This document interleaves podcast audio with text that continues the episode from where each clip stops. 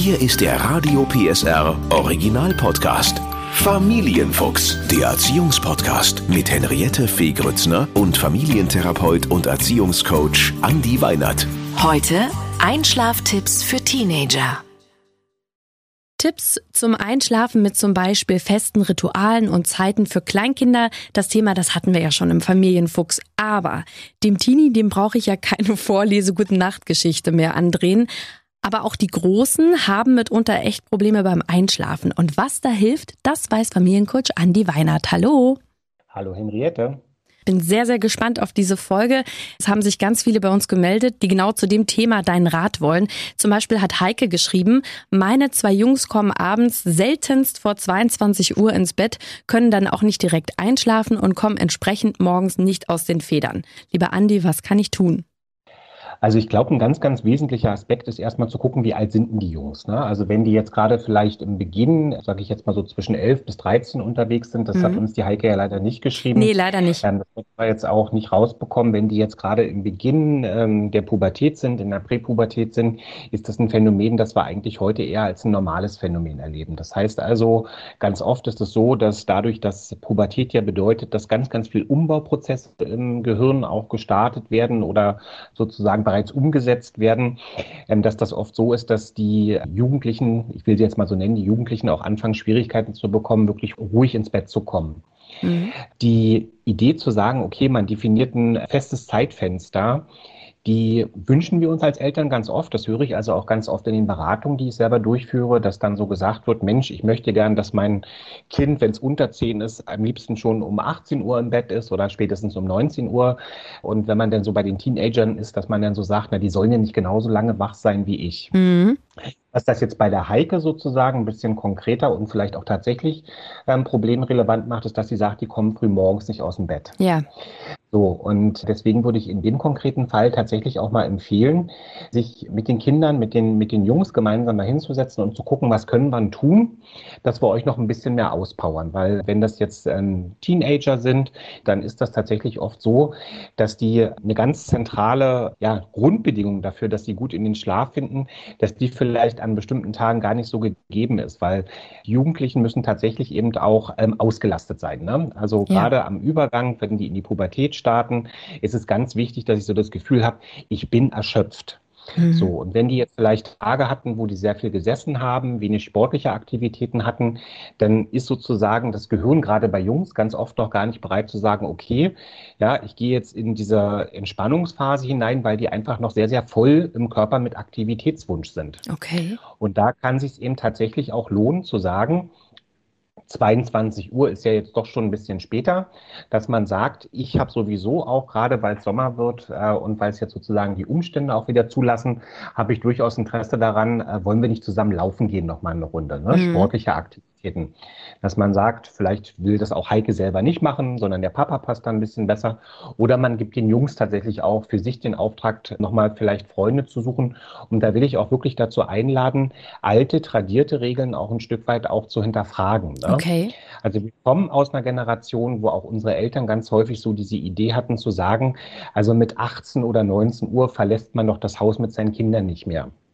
Ja, stimmt. Ähm, dem, ist ganz oft nicht so, ne? weil wenn wir uns nachher mit den Schlafzeiten beschäftigen, ist das auch bei Fünfjährigen schon so, dass wenn ich möchte, dass der Fünfjährige um 7 Uhr wieder aufsteht, dass überhaupt nichts dagegen spricht, zu sagen, das Kind geht erst um 19.30 Uhr oder mit einer individuellen Schlafvarianz äh, auch erst um 20 Uhr ins Bett. Mhm. Und wenn wir jetzt gehen, dass die Jungs vielleicht von Heike sogar ein bisschen älter sind, dann kann das durchaus auch völlig unproblematisch sein zu sagen, wir gehen einfach um 20 Uhr nochmal raus ja, und nach dem, nach dem Abendbrot, dass er vielleicht einen klassisch ritualisierten Zeitpunkt hat, dass man dann einfach sagt, wir, wir toben uns noch mal eine Runde aus, wir rennen noch mal eine Runde.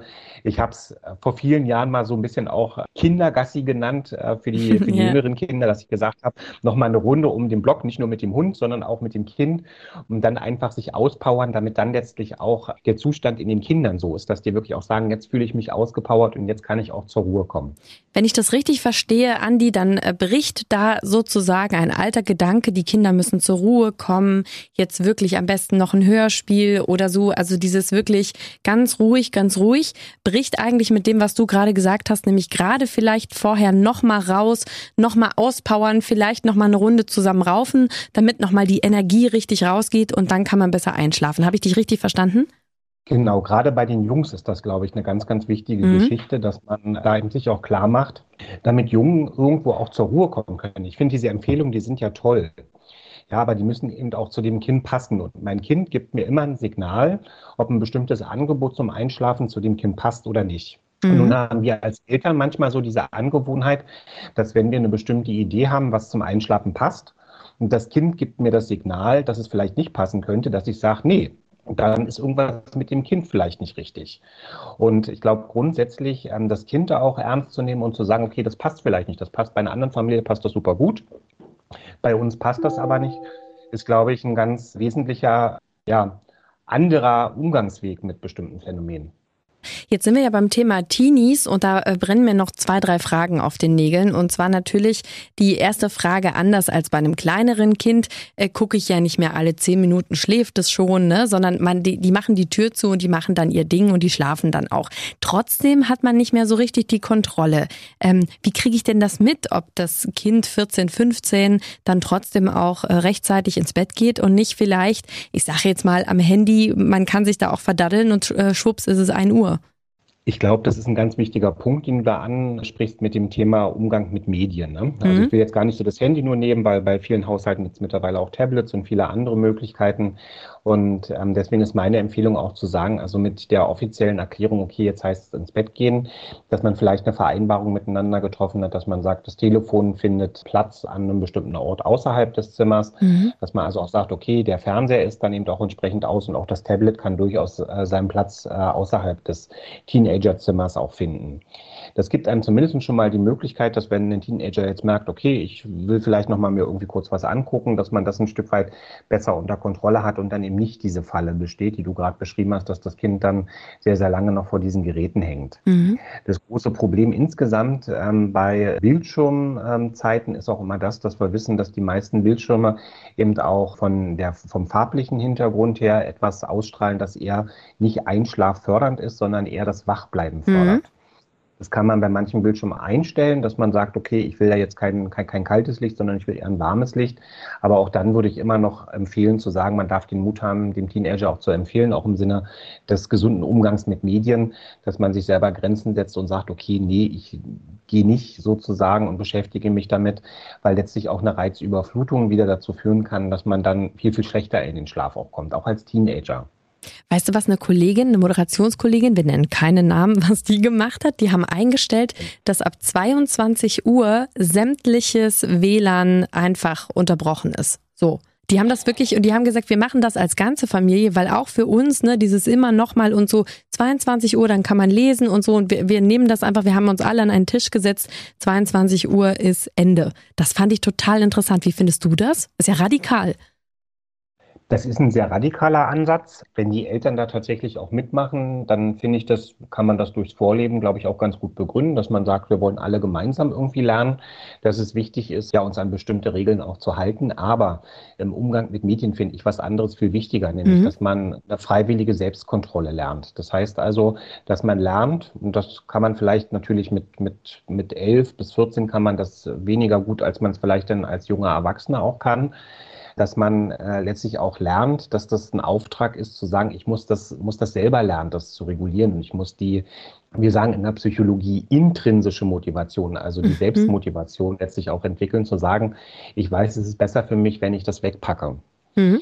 Ich selber bin jetzt so ein bisschen von dem Ansatz, und das haben wir mit Thaddeus also auch schon gemacht, dass wir gesagt haben, wir finden das gar nicht schlimm, wenn wir bestimmte Regeln haben und auch wissen, dass die durchaus an einem bestimmten Punkt von ihm auch mal durchbrochen werden und er dann auch die Erfahrung macht zu sagen, wie ist denn das am nächsten Tag für dich? Ja. Und wenn man sich dann hinsetzen kann und auch überlegen kann, naja, was waren denn die Ursachen, warum das so anders war an diesem Schultag? Ähm, den Weg zu gehen, zu sagen, wir alle zwingen uns dazu, um 22 Uhr äh, keinen Zugang mehr zu haben, ist auch ein möglicher Ansatz, aber der entfernt ein Stück weit von dieser Idee, dass es ja eigentlich ein Auftrag ist, das auch selber zu lernen, ja. zu sagen, es ist besser, das Telefon an einem bestimmten Punkt auch wegzu legen. Ja. Gerade bei den jüngeren Teenies gibt es ja durchaus auch die Möglichkeit, wenn man das sowieso ritualisiert schon sehr früh eingeführt hat, dass man da auch durchaus sagen kann, also es gibt sowieso Handy- und Tablet-Schlafplätze und da gehen dann sozusagen nicht nur die Telefone der Kinder schlafen, sondern die der Eltern können gleich mitschlafen gehen und am nächsten Tag kann man dann wieder die Handys am gewohnten Schlafplatz abholen. Äh, trotzdem nochmal die Frage, Andi, äh, das eine ist jetzt Thema Handy und Tablet, aber trotzdem, man will ja den Teenie nicht kontrollieren, aber wie kann ich trotzdem mitkriegen, um ein Uhr schläft er wirklich schon oder macht er die Nacht zum Tag und ist morgens dann gar nicht fit? Wie, wie kann ich da, da geht man ja nicht mehr rein, oder? Dann und, und klopft und sagt, schläfst du jetzt schon oder nicht? ja, aber es kann im schlimmsten Fall kann das das Kind ja wieder wach machen. Ne? Ja, eben. Ähm, in der Regel kriegt, kriegt man ja das jetzt mit, wenn man an der Tür vielleicht ein Stück weit vorbeigeht oder auch einfach horcht, dass man guckt, okay, höre ich jetzt noch irgendwelche Aktivitäten? Wie du das sagst, Aktivitäten, jetzt, sehr schön. Äh, ansonsten glaube ich, ist es auch völlig unkompliziert, seinem Kind ein Stück weit zu vertrauen und einfach am nächsten Tag zu fragen, mhm. wann bist du denn eingeschlafen? Ja. Ne, und ich glaube auch gerade, ich sage jetzt mal, wenn wir ab 14 mal so denken, glaube ich, tun wir uns auch alle keine Freude damit, wenn man dann da irgendwie anfängt, man glaubt, das Kind schläft und man guckt dann doch nochmal irgendwie rein. Mhm. Das ist grenzüberschreitend ab einem bestimmten Punkt auch. Und da muss ich auch einfach damit leben, dass ich bereit bin, die Kontrolle abzugeben. Ja und auch zu wissen, okay, ich weiß jetzt nicht, wann das Kind schläft. Das ist aber auch äh, für das Kind nur eine Erfahrung. Ne? Mhm. Wenn es nicht rauskommt und sagt, ich kann nicht schlafen und ich höre auch keinen Fernseher und ich habe auch vorher eine Organisation, dass ich weiß, da ist kein Tablet und da ist kein Handy mehr irgendwie im Zimmer verfügbar, dann kann man, glaube ich, schon noch davon ausgehen, dass das Kind für sich selber irgendwann in den Schlaf findet und ähm, ab einem bestimmten Alter kommt ja dann auch das Schnarchen mit dazu und dann hat man die Sicherheit in jedem Fall. Ich, ich, ich halte noch mal fest. Also wir Eltern dürfen uns wirklich ein bisschen locker machen und unserem Kind da auch vertrauen. Auch ein paar Erfahrungen müssen sein dann nehme ich mit äh, oder wir nehmen mit auf jeden Fall, dass ein bisschen Bewegung gerade bei Jungs im Teenie-Alter vorher durchaus nochmal wichtig ist. Gar nicht so viel Ruhe, sondern ruhig nochmal eine Runde boxen und eine Runde raufen. Habe ich noch irgendwas vergessen? Hast du noch einen Tipp, äh, was helfen könnte, damit äh, die Teenies besser einschlafen? Ich würde vielleicht ganz kurz nochmal den Dreh machen, weil die, der ein oder andere sich vielleicht auch fragt, na ja, wenn das jetzt so längere Zeit anhält, wann, wann muss ich mir vielleicht tatsächlich auch Sorgen machen? Ja. Also das alles sind ja ganz wichtige Punkte, die wir gerade besprochen haben. Aber die Frage danach, wann muss ich denn vielleicht wirklich mal darüber nachdenken, auch einen Arzt zu konsultieren, ist, glaube ich, auch nochmal eine ganz wichtige. Und damit kann man dann letztlich auch sagen, wenn das Kind länger als vier Wochen einfach wirklich schlapp, antriebslos für morgens wach wird, ich merke auch, ich äh, spreche mit meinem Kind und kriege nicht wirklich so richtig eine Idee davon, was die Ursache sein könnten, dann könnten das ja tatsächlich eben auch Formen von Ängsten oder Stressreaktionen mhm. sein, wo sich dann eine ärztliche Konsultation auch lohnt. Und, das will ich auch immer noch mal wieder sagen, es gibt tatsächlich auch organische Ursachen, wenn wir mal im Hinblick auf die Schilddrüse beispielsweise gucken. Deswegen, wenn man merkt, man kriegt es mehr als vier Wochen nicht abgestellt, dann sind neben all diesen Empfehlungen, die du super gut zusammengefasst hast, Henriette, äh, nichtsdestotrotz auch noch mal ähm, der, der Weg zum Arzt, glaube ich, ist dann ein guter. Denn das finde ich äh, auch, und das habe ich immer bei dir gelernt jetzt in den letzten Folgen, es kann auch manchmal ein, wie sagst du immer so schön, ein seelischer Konflikt dahinter stecken, den wir Eltern vielleicht nicht ahnen. Deswegen einfach dranbleiben, Kind beobachten, aber auch ein bisschen fliegen lassen. Genau. Gut, vielen Dank, Andi. Gerne, gerne. Der Podcast rund um Familie, Eltern, Kinder und Erziehung mit Familientherapeut und Erziehungscoach Andi Weinert. Alle Folgen hören Sie in der Mehr PSR App und überall, wo es Podcasts gibt. Familienfuchs, ein Radio PSR Original Podcast. Moderation Henriette Fee Grützner. Eine Produktion von Regiocast, deutsches Radiounternehmen.